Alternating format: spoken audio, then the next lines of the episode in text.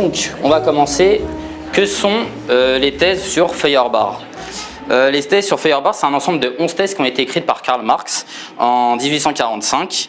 Euh, c'est intéressant parce que ce sont des notes qui, en fait, qui ont été lancées simplement euh, sur un bout de papier et que son ami, son ami et collaborateur Friedrich Engels a repris. Et c'est assez étonnant parce qu'évidemment, c'était simplement un brouillon, mais comme il a dit, il a trouvé les germes d'une nouvelle conception du monde. Donc, pourquoi est-ce qu'on étudie thèses sur Feuerbach?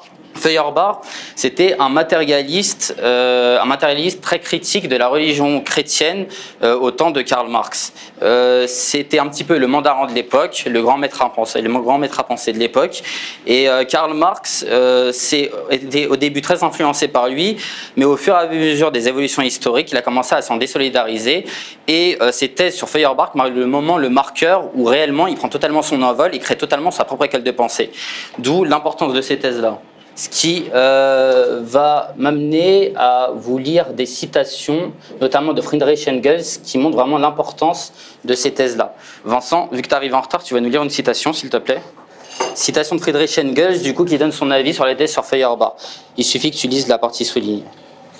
Ce sont de, simples notes jetées rapidement sur le papier pour être élaborées par la suite, nullement destinées à l'impression, mais d'une valeur inappréciable, comme premier document où soit déposé le germe génial de la nouvelle conception du monde.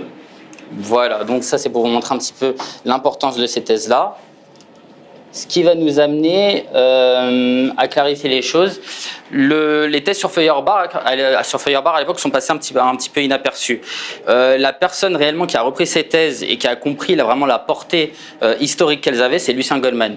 Qui est Lucien Goldman C'était un des maîtres à penser de Michel Kluska et donc un des maîtres à penser d'un soirée finalement. C'est un philosophe juif roumain, sociologue, critique littéraire, épistémologue, qui est né en 1913 et qui est mort en 1970 et c'est lui qui a écrit un texte qui s'appelle L'idéologie allemande et l'été sur Feuerbach, qui euh, réanalyse ces textes euh, à la lumière évidemment des évolutions historiques, des évolutions philosophiques. Donc ça tombe bien, Mélanie, que tu sois arrivée, bonjour. Est-ce que tu peux me lire cette, citation où Lucien Goldman parle des thèses sur Feuerbach? Les thèses sur Feuerbach constituent un des principaux tournants de la pensée occidentale et que son importance historique est du même ordre que celle du discours sur la méthode. René Descartes, de la critique de la raison pure, Emmanuel Kant, ou de la phénoménologie de l'esprit, Georges Wilhelm Friedrich Hegel. Parfait, je te remercie. Donc, euh, c'est euh, ça qui paraît assez étonnant, c'est que les thèses sur Feuerbach sont des notes jetées sur un papier. Ça fait deux ou trois pages. J'ai euh, normalement envoyé le lien sur lequel il y a ces thèses-là, donc je pense que vous avez pu jeter un œil. Et il est mis au même niveau que vraiment des grands bouleversements dans la pensée philosophique, qui sont au niveau des Descartes, des Kant et des Hegel. Et c'est ce que Lucien Goldman va essayer d'expliciter dans son, dans son article. Et c'est cet article-là qui va nous servir comme base pour, pour faire notre étude. Voilà. Donc euh, l'idéologie allemande et les sur Feuerbach sont le, euh, sont le, euh, c'est le titre de l'article euh, que Lucien Goldman a écrit sur les thèses sur Feuerbach. Alors c'est issu, euh, je vais le faire passer pour ceux qui veulent jeter un œil, d'un livre qui s'appelle Marxisme et sciences humaines. C'est une compilation d'articles, Lucien Goldman fait beaucoup ça, une compilation d'articles qui montre l'histoire de l'évolution de sa pensée. Et c'est assez troublant parce que, en tant que marxiste, vous avez pu voir peut-être dans d'autres clés de lecture, c'est la catégorie de la totalité qui prévaut. Qu'est-ce que ça veut dire? Ça veut dire que pour le marxiste, on peut tout aussi bien analyser de la critique analyser de la littérature, analyser les sciences, analyser de la politique, de l'économie, de la psychologie à la lumière du marxisme. Donc vous allez trouver toutes, ces domaines, toutes ces catégories qui vont être réunies dans ce type de bouquin. Donc euh, je le fais passer pour ceux qui veulent jeter un œil et voir à, quoi ça ressemble. Ce qui va euh, m'amener donc à passer euh, aux difficultés du texte à la méthode d'étude. Donc, euh, c'est quoi la difficulté des thèses sur Feuerbach Comme je vous l'ai dit, ce sont des notes qui sont lancées euh, par Karl Marx. Ça veut dire que c'est assez elliptique. Euh, il développe pas, pas toutes ces thèses. Euh, c'est des compilations, c'est 11 thèses qui sont notées au fur et à mesure, et ça donne l'impression d'être un brouillon. Donc, c'est là où Lucien Goldman va nous aider un petit peu à expliciter tout ça, à développer tout ça. ce qui m'amène maintenant à parler des difficultés du texte de Lucien Goldman. Donc le problème de Lucien Goldman, c'est que c'est un universitaire. Qu'est-ce que ça veut dire? Ça veut dire que évidemment, il va pas vous sortir les grandes lignes et euh, synthétiser, euh, synthétiser euh, les, les, thèses importantes, mais son article il est mêlé à la fois d'attaques de philosophes de l'époque, de contemporains, Althusser pour ceux qui connaissent, qui a été un petit peu le grand mandarin de l'époque, le grand maître du marxisme, et qui du point de vue de Lucien Goldman était dévoyé. Et donc on va avoir à la fois des attaques à dominem, des critiques sur des écoles philosophiques du moment qui n'existent plus, et tout ça, ça va être un petit peu entremêlé. Donc là, on va réellement se contenter de prendre trois critères très importants du matérialisme dialectique que, qui, vont, être les trois clés de ce numéro des clés de lecture. Donc, on va commencer par faire un prérequis sur le matérialisme dialectique, réexpliquer ce que c'est. Pour ceux qui voudront jeter un œil, ça a été euh, un des concepts analysés dans le premier numéro des clés de lecture, normalement, ça a été une clé. On va faire un, un point de vue général sur les systèmes philosophiques. Et enfin, on va attaquer directement les trois clés, les trois clés qui sont les trois critères du matérialisme dialectique qui ressortent de ce texte. Donc, le prérequis euh, sera donc une définition du matérialisme dialectique et euh, un point de vue hegelien sur les systèmes philosophiques. Qu'est-ce que ça veut dire? Euh, Hegel a écrit un livre qui s'appelle La phénoménologie de l'esprit, qui est un peu son œuvre majeure, son œuvre la plus connue. et il a fait une préface qui est très célèbre où il parle des systèmes philosophiques. Qu'est-ce qu'il dit? Il, dit que son point de vue historique, qui est totalement novateur dans le monde, ne considère pas les systèmes philosophiques comme étant opposés les uns aux autres. Ça veut dire que vous n'allez pas avoir d'un côté les spinozistes qui vont dire aux, platoniciens qu'ils ont tort et, inversement. Euh, il prend l'image d'une fleur, il dit en réalité tous ces systèmes philosophiques qui ont évolué euh, durant l'histoire, c'est un petit peu comme le, euh, une fleur qui grandit. C'est-à-dire que la fleur, au début c'est une graine, elle devient bourgeon, je crois, puis elle se transforme en fleur. Tous ces moments-là sont nécessaires pour que la fleur devienne fleur. Donc, pour arriver au matérialisme dialectique, il a fallu lui passer par tous ces systèmes philosophiques précédents. On a d'ailleurs une citation d'Hegel qui, euh, qui euh, celle-là, je vais vous la lire parce qu'elle est peut-être un peu longue, euh, qui explique ça. Alors, pour parler de ces systèmes philosophiques, il prend l'image d'une fleur, comme je vous dis. Il dit Le bouton disparaît dans l'éclatement de la floraison, et l'on pourrait dire que le bouton est réfuté par la fleur. Donc, on pourrait dire qu'un système philosophique est réfuté par l'autre. À l'apparition du fruit également, la fleur est dénoncée comme un faux être là de la plante. Ça, c'est de la, parole hegelienne. Et le fruit s'introduit à la place de la fleur comme sa vérité. Quand il dit sa vérité, ça veut dire qu'il veut dire la vérité du système philosophique.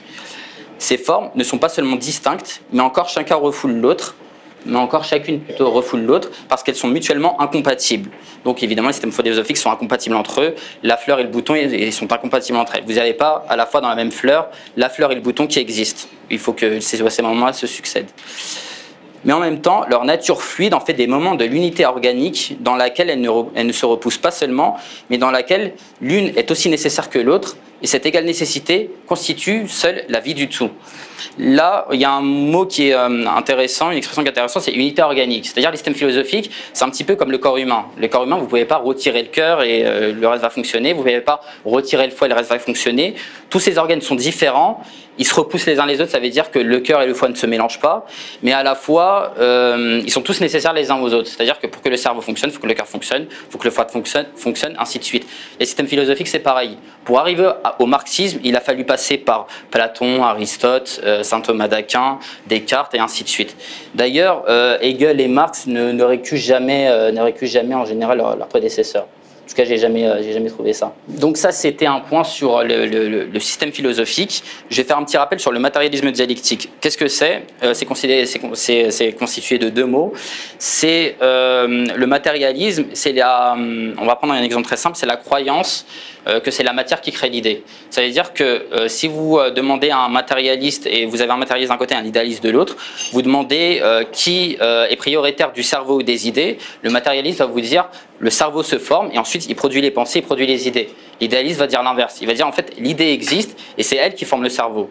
Et c'est ça les deux visions principales que vous avez en philosophie, qui sont un peu des distinctions, comme on dit en philosophie, bulldozer, un peu grossières, mais, mais qui parcourent toute l'histoire de la philosophie comme ça. Donc Marx euh, est un matérialiste, ça vous vous en doutez j'imagine, euh, et dialectique. dialectique. La dialectique c'est quoi? Ça s'oppose à, des conceptions du monde statiques. Ça voudrait dire quoi? Ça voudrait dire qu'il y aurait des lois qui planeraient au-dessus de nous, et ces lois seraient intemporelles, elles ne changeraient jamais. Pour un dialecticien, c'est faux. Pour un dialecticien, le réel suit son cours et c'est aux penseurs de s'adapter au réel. Donc c'est aux penseurs de voir les, euh, évolutions historiques. L'exemple le, plus frappant, le plus frappant, par exemple, c'est euh, par exemple Kluskar. Kluskar est un marxiste, mais pourtant, sur certains points, euh, il dit que, Marx a tort. Pourquoi? Parce que Kluskar est né, du coup, 100 ans après Marx, je veux dire, et donc il a vu les évolutions historiques, il a vu la société de consommation arriver, et c'est ce qui lui a permis de faire son concept du libéralisme libertaire. Donc, le dialecticien doit être capable de suivre les évolutions historiques et surtout ne pas avoir, vous savez, c'est la phrase de Pasolini, ne pas avoir une lutte antifasciste de retard, c'est-à-dire ne pas se réclamer d'une période ancienne pour produire une doctrine actuelle. Et ça, c'est un petit peu ce que euh, ce, que les, euh, ce qui va créer deux écoles marxistes différentes, et notamment ça va, c'est une distinction qui va traverser l'université française depuis la fin de la Seconde Guerre mondiale. Je vais pas épiloguer dessus, mais euh, dans comment dire, si vous vous intéressez aux écoles structuralistes, on pourra en parler dans, les questions-réponses, c'est une distinction qui, qui, est assez opératoire ce qui va euh, m'amener à faire une autre euh, remarque sur les systèmes philosophiques. Euh, un système philosophique, c'est censé embrasser le monde entier. Le, monde entier est censé embrasser toutes les sphères de la connaissance humaine. Ça veut dire quoi? Ça veut dire que un système philosophique va vous amener une théorie de la connaissance. C'est quoi une théorie de la connaissance? C'est comment est-ce qu'on connaît le monde? C'est Kant qui a beaucoup travaillé dessus. C'est comment vos catégories logiques se créent, comment vous ressentez le monde, comment votre affectivité se crée, tout simplement comment le savoir se produit en vous. Ça, ça va être la théorie de la connaissance. Cette théorie de la connaissance va vous amener une ontologie. Une ontologie, c'est quoi? C'est un statut du monde. C'est-à-dire que euh, vous avez un petit peu ça, vous savez, dans, les trucs futuristes, science-fiction, etc., où on vous met euh, ce truc, et si le, un peu comme dans Matrix, est-ce que le monde, euh, si le monde n'existait pas, qu'en réalité, le monde, c'est simplement un ensemble d'impulsions électriques sur votre corps? Euh, là, vous donnez un statut au monde, c'est-à-dire que vous dites que le monde, en réalité, n'est qu'une fiction, et en réalité, tout se passe au niveau de mon inconscient, au niveau de, au niveau de mon savoir, au niveau de ces impulsions électriques. C'est-à-dire que vous donnez une priorité au sujet, vous donnez une priorité à l'homme. Voilà. Donc ça, ça s'appelle l'ontologie. Et cette ontologie va amener euh, un positionnement politique. Donc je vais illustrer ça avec deux exemples, avec Kant et Nietzsche. Alors Kant est très connu pour sa théorie de la connaissance. D'ailleurs, en général, quand vous entendez le terme théorie de la connaissance, c'est souvent une connotation euh, kantienne, kantienne donc euh, de Kant. Euh, Kant a inventé ce qu'on appelle la tripartition de la connaissance. Ça veut dire quoi? Ça veut dire que il dit que pour que le savoir se produise en vous, vous avez trois filtres différents. Vous avez le filtre de la sensibilité, ça veut dire que d'abord vous regardez le monde, c'est vos yeux qui sont excités par les lumières que vous renvoie, que vous renvoie l'univers, euh, votre oreille qui est excitée par le son, euh, votre bouche qui est excitée par le goût des aliments, et euh, donc c'est votre premier filtre. Donc vous recevez cette sensibilité, cette sensibilité là. Cette sensibilité passe ensuite, ces sens passent ensuite par la catégorie de l'entendement. L'entendement, c'est quoi? C'est vos capacités d'abstraction. C'est vos capacités, euh, typiquement, euh, quand je vais vous dire le, mot cercle, vous allez tous savoir de quoi je parle, vous allez tous imaginer un cercle. Pourtant, un vrai cercle n'existe pas dans la réalité. Pourquoi? Parce qu'un cercle, c'est quoi sa définition? C'est l'ensemble des points euh, qui sont à la même distance du centre. Or, ça n'existe pas dans la réalité. Vous savez, c'est euh, euh, le truc où, même si vous voulez faire un cercle parfait, dès que vous allez prendre un microscope et chercher, vous allez systématiquement voir des imperfections. Donc, ça veut bien dire que ce cercle, vous le produisez dans votre cerveau. Et il parle ensuite de la raison, la, raison avec un grand R. chez lui, c'est plus une, connotation morale. Il veut dire raison pratique. C'est-à-dire qu'ensuite, votre savoir, votre entendement est censé vous donner la réponse à quelle doit être votre action dans le monde. Donc ça, c'est la théorie de la connaissance de Kant. Kant a aussi une ontologie. Son ontologie, c'est quoi? C'est de dire, euh, étant donné qu'en réalité, seuls mes sens sont excités par euh, toutes les stimuli du monde, en réalité, euh, mon monde à moi n'est simplement que la résultante de ces sens. Donc le vrai monde en lui-même, je, n'y connais rien, c'est les deux, ces deux, deux catégories qui fait différentes. Le phénomène, le phénomène, c'est l'ensemble des stimuli que vous recevez de, de vos sens et le noumen. Le noumen, c'est le monde qui existe avant les stimulés. Vous savez, c'est le truc, euh, c'est le fameux, euh, c'est le truc de Descartes euh, qui dit que de toute façon, moi, je peux vous tromper par, par des jeux d'optique, etc. Je peux vous faire croire que quelque chose existe alors que ça n'existe pas. L'exemple le plus, flagrant, évidemment, c'est le rêve. Dès que vous faites un rêve et que vous savez pas que vous rêvez, vous êtes, vous pensez que ce rêve est réalité, mais dans le monde, il mais dans le monde, il n'existe pas ce rêve. Donc ça veut dire quoi? Ça veut dire que vous avez bien une distinction entre vos sens et le monde réel. Donc, théorie de la connaissance qui amène une ontologie. Cette ontologie va amener à la politique. C'est-à-dire que pour Kant, ces catégories logiques de pensée ne changent jamais. C'est-à-dire que vous êtes, euh, il fait une liste de catégories logiques. Euh, je vais vous donner des exemples pour que ce soit très concret. Par exemple, les phénomènes de cause à conséquence. Quand on va vous dire, ok, on voit le monde comme un ensemble de causes à, cause à conséquence, mais il n'y a pas spécialement de raison de penser que dans le réel, ça se passe, euh, ça se passe avec des mécanismes de cause à conséquence. Donc, c'est que nous, nous projetons nos catégories logiques à nous, qui sont produites par notre cerveau, dans le monde ça va encore un petit peu avec une histoire d'ontologie. En fait, il, donne, il dit que le monde a un statut un petit peu euh, dégradé par rapport, à, par rapport au sujet. Donc, pour lui, ces catégories ne changent jamais. Donc ça va lui amener une conception politique, une conception anti-révolutionnaire, une conception conservatrice. C'est-à-dire que si les catégories logiques ne, ne changent pas, ça veut dire qu'il n'y a aucune raison de penser que le monde doit changer. Donc, euh, au bout du bout, même s'il ne va pas systématiquement à ses conséquences, c'est la conséquence de sa philosophie, c'est-à-dire une vision conservatrice, c'est-à-dire que les révolutions n'ont pas lieu d'être. Le monde doit rester, euh, le monde est intemporel, le monde doit rester systématiquement tel qu'il est. Voilà. C'est la vision inverse d'un marxiste. C'est-à-dire un marxiste, lui, euh, va penser que, ce que vous disiez tout à l'heure avec le matérialisme dialectique, qu'il faut suivre les évolutions du monde. Ça veut dire que dans le monde, il va y avoir des évolutions. Je vais vous prendre un deuxième exemple. Euh, c'est l'exemple de Nietzsche. Alors vous avez euh, Georg Lukács, qui est un marxiste qui est aussi inspiré de Lucien Goldman, qui a écrit un livre qui s'appelle La destruction de la raison, où il dit que euh, vous avez, au cours du XXe siècle, deux espèces d'axes, euh, les rationalistes et les antirationalistes. Dans les rationalistes, il met Kant, Marx, Hegel, et dans les antirationalistes, il met Schopenhauer et, euh, et Nietzsche. Qu'est-ce qu'il appelle un antirationaliste? C'est une personne euh, qui estime que le savoir ne vient pas du concept, ne vient pas d'un raisonnement logique, mais vient de l'intuition. Un petit peu comme un prophète qui recevrait d'un coup, d'un coup la parole de Dieu. Donc il va vous expliquer que euh, le savoir, c'est simplement des intuitions et que l'homme génial, c'est simplement celui qui a des intuitions. Ça, ça se traduit euh, dans ses livres, notamment par sa forme, qui est l'aphorisme. C'est-à-dire que l'ensemble de ses livres sont faits de petits textes qui sont simplement des intuitions et qui ne démontrent pas. C'est-à-dire, il dit en gros, je reçois le savoir de je ne sais où, et boum, j'écris, et hop, le savoir est là. Donc ça, c'est la vision de la théorie de la connaissance de Nietzsche. Et sa vision de la théorie de la connaissance l'amène à produire le concept de surhomme. Donc je ne sais pas si certains en ont déjà entendu parler. Le, surhomme, selon Nietzsche, c'est l'homme qui a énormément de talent, l'homme qui est supérieur aux autres et qui doit, donc du coup, même pour le bien de l'espèce, mettre en œuvre sa puissance, c'est-à-dire écraser les faibles, euh, dominer. Et pour lui, euh, du coup, pour l'ensemble de l'humanité, c'est beaucoup mieux que les forts soient forts et que les faibles soient faibles. Donc, euh, ce concept de surhomme, Lukács l'explique en disant que durant le XXe siècle, durant le siècle où Nietzsche, euh, durant le XIXe siècle, excusez-moi, le siècle où Nietzsche écrivait, vous avez euh, une montée au pouvoir d'une bourgeoisie qui doit totalement euh, renier le prolétariat au niveau de sa théorie de la connaissance. Ça va avec ce qu'on disait au début sur le fait qu'en termes ontologiques, Nietzsche considère que le savoir est une intuition. Donc il doit totalement relier le prolétariat et il doit totalement prendre le pas et dominer totalement l'ensemble, l'ensemble l'ensemble du monde, on pourrait dire, à l'époque c'est évidemment l'Allemagne de l'époque, mais l'ensemble du monde. Donc Nietzsche produit la doctrine qui permet à cette bourgeoisie montante de totalement détruire le prolétariat sans, euh, sans scrupule moral. Donc, encore une fois, chez Nietzsche, vous avez une théorie de la connaissance qui est liée à une ontologie, un statut du monde et qui est liée à de la politique. Donc ça, c'est le, point sur les systèmes philosophiques qu'il faut avoir en tête. Les trois sont systématiquement liés chez tous les philosophes et même chez ceux qui prétendent que ce n'est pas le cas. Donc après ce prérequis sur le système philosophique et le matérialisme dialectique, on va parler euh, de nos trois clés. Donc nos trois clés sont les trois critères euh, du matérialisme dialectique. Le premier de ceux-ci, c'est la pratique comme critère de la vérité.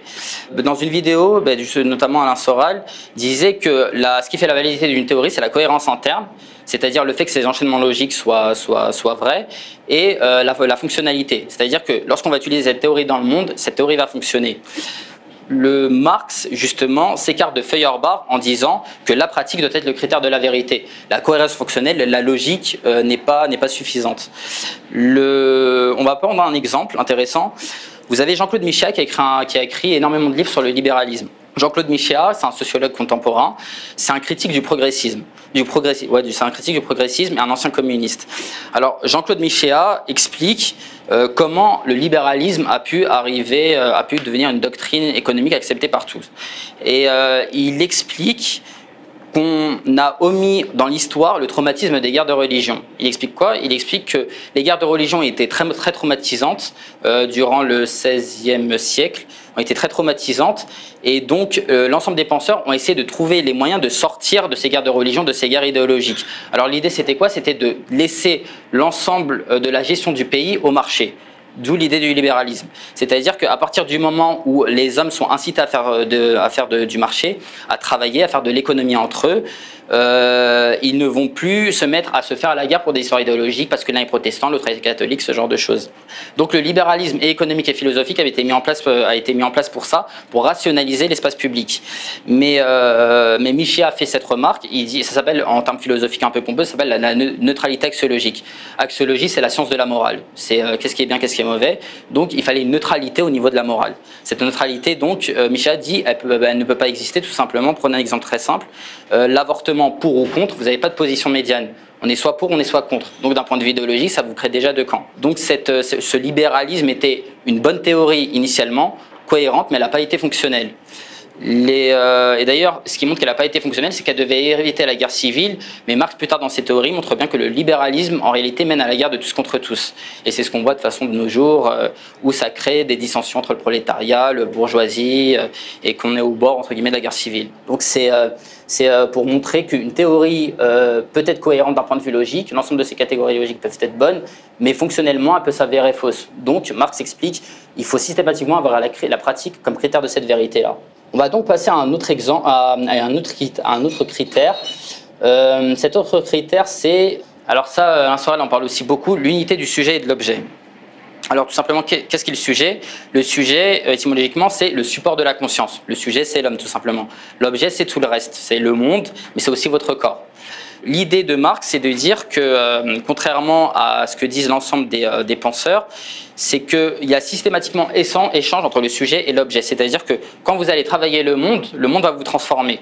Vous allez donc avoir un sujet qui va travailler le monde, le monde va se transformer, puis le monde rétroactivement va transformer le sujet.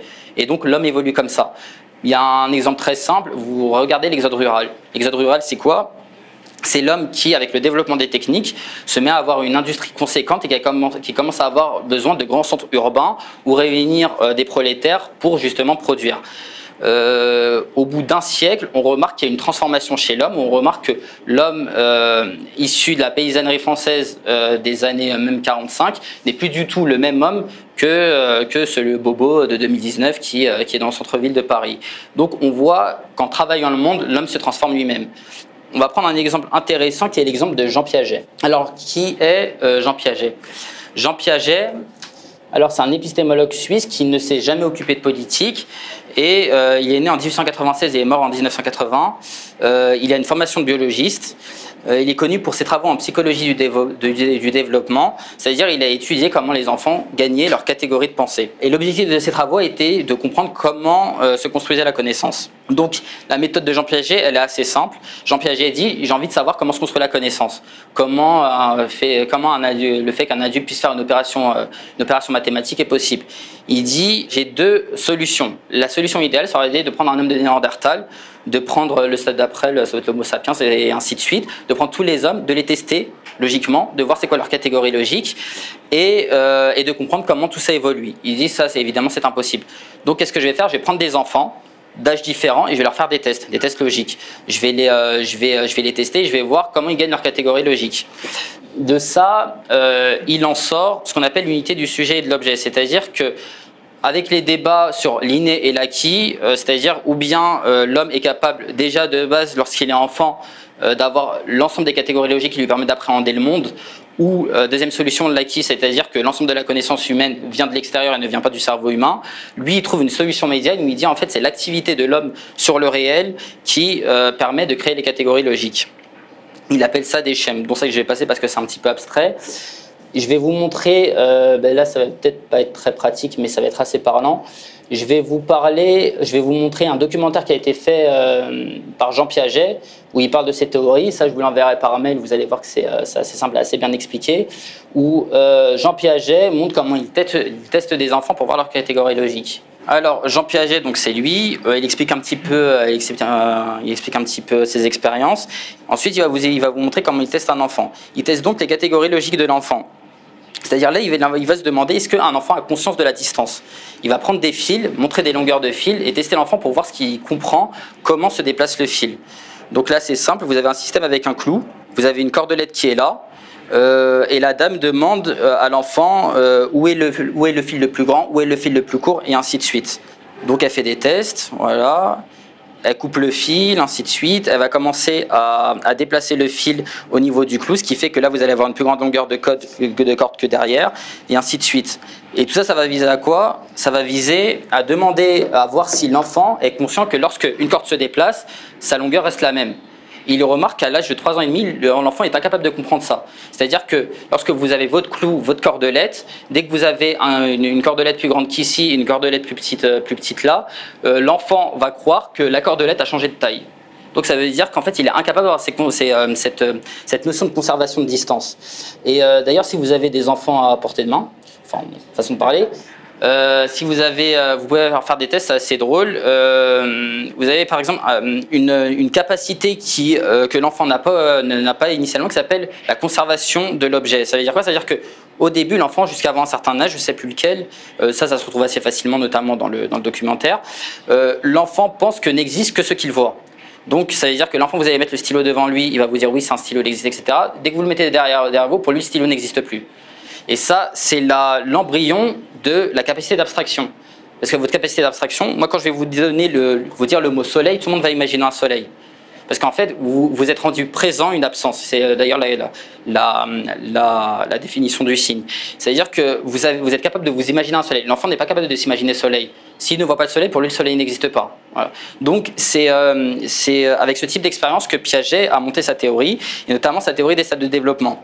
C'est-à-dire qu'il explique que euh, l'enfant passe par différents stades et que toutes ces catégories logiques ne, ne, ne viennent à maturation qu'à l'âge de 16 ans. Donc il dit au début euh, que l'enfant n'a qu'une intelligence sensorimotrice, c'est-à-dire il peut simplement sentir le monde.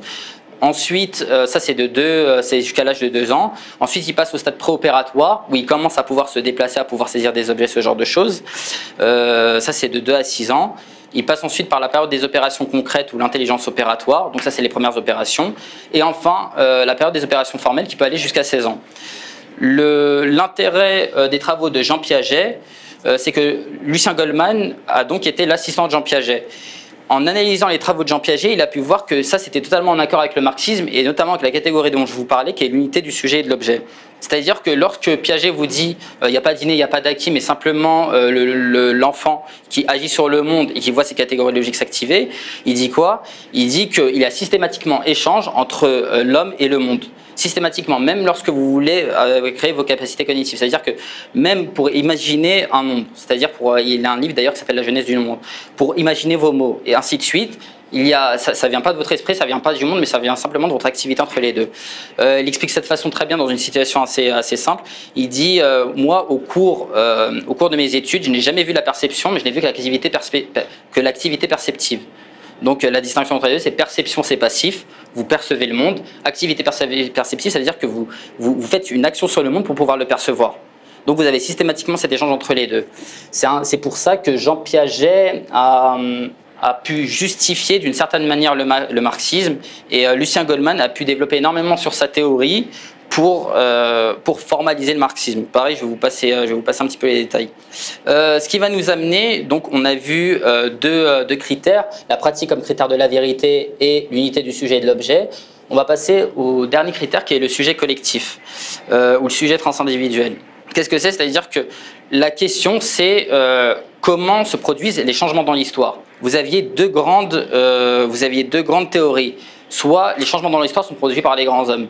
Ça veut dire que c'est des grands hommes exceptionnels, Jules, César, Alexandre le Grand, des grands conquérants, des grands chercheurs. C'est eux qui, par, on ne sait pas trop pourquoi, par une espèce de talent inné, un génie, Dieu, ou euh, appelez ça comme vous voulez, sont capables de produire des œuvres ou capables de produire des actes qui sont exceptionnels et qui bouleversent l'histoire, qui bouleversent l'histoire avec ça, avec ça.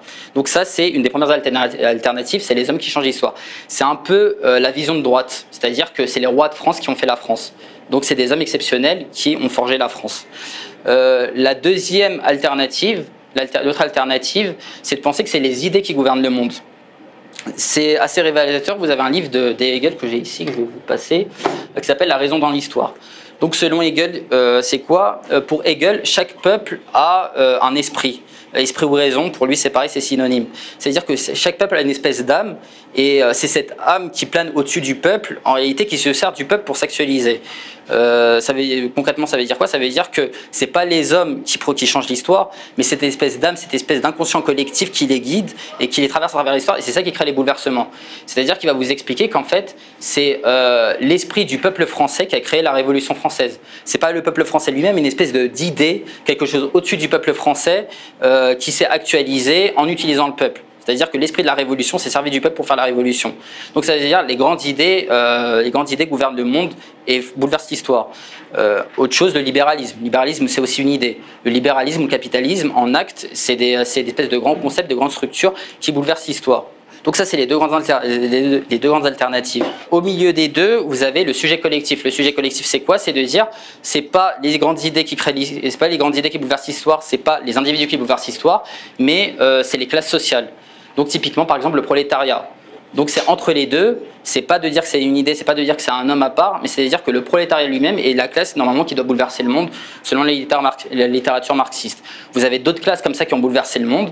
Euh, je vais revenir par exemple sur le traité de l'amour fou. Euh, le traité de l'amour fou qui est euh, un livre de Michel Clouscar qui explique le passage entre le monde tribal et la société de classe. Il explique en fait ce qui a créé ce passage, c'est la montée au pouvoir, c'est la montée au pouvoir de la noblesse.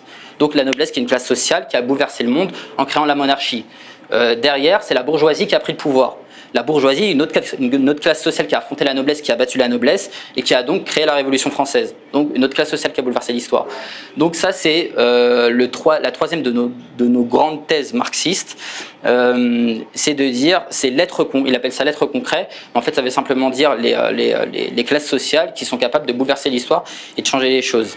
Donc, grosso modo, bon, je, passe sur pas mal de choses parce que sans rétro, ça va être un petit peu compliqué. On arrive à la conclusion et à ce qu'il faut retenir. Il faut retenir deux choses. Ce que je vous ai dit au début par rapport aux implications des systèmes philosophiques, c'est-à-dire que la théorie de la connaissance, comment on connaît le, monde, amène à un statut du monde et ça amène à la politique, à euh, un acte politique. Et deuxième chose, vous avez trois critères euh, très importants du matérialisme dialectique présent les thèses sur Feuerbach, qui sont le critère de la vérité, ce que je vous ai expliqué tout à l'heure avec le libéralisme, euh, l'unité du sujet et de l'objet, qui est le fait que vous avez systématiquement un échange entre l'homme et le monde, et le sujet collectif. C'est donc les êtres concrets, les classes sociales qui font l'histoire. Qui font l'histoire. Donc voilà, ça, ce sont les choses à retenir. Donc, euh, donc c'est à peu près tout. Ben, je vous remercie. Voilà, tout simplement.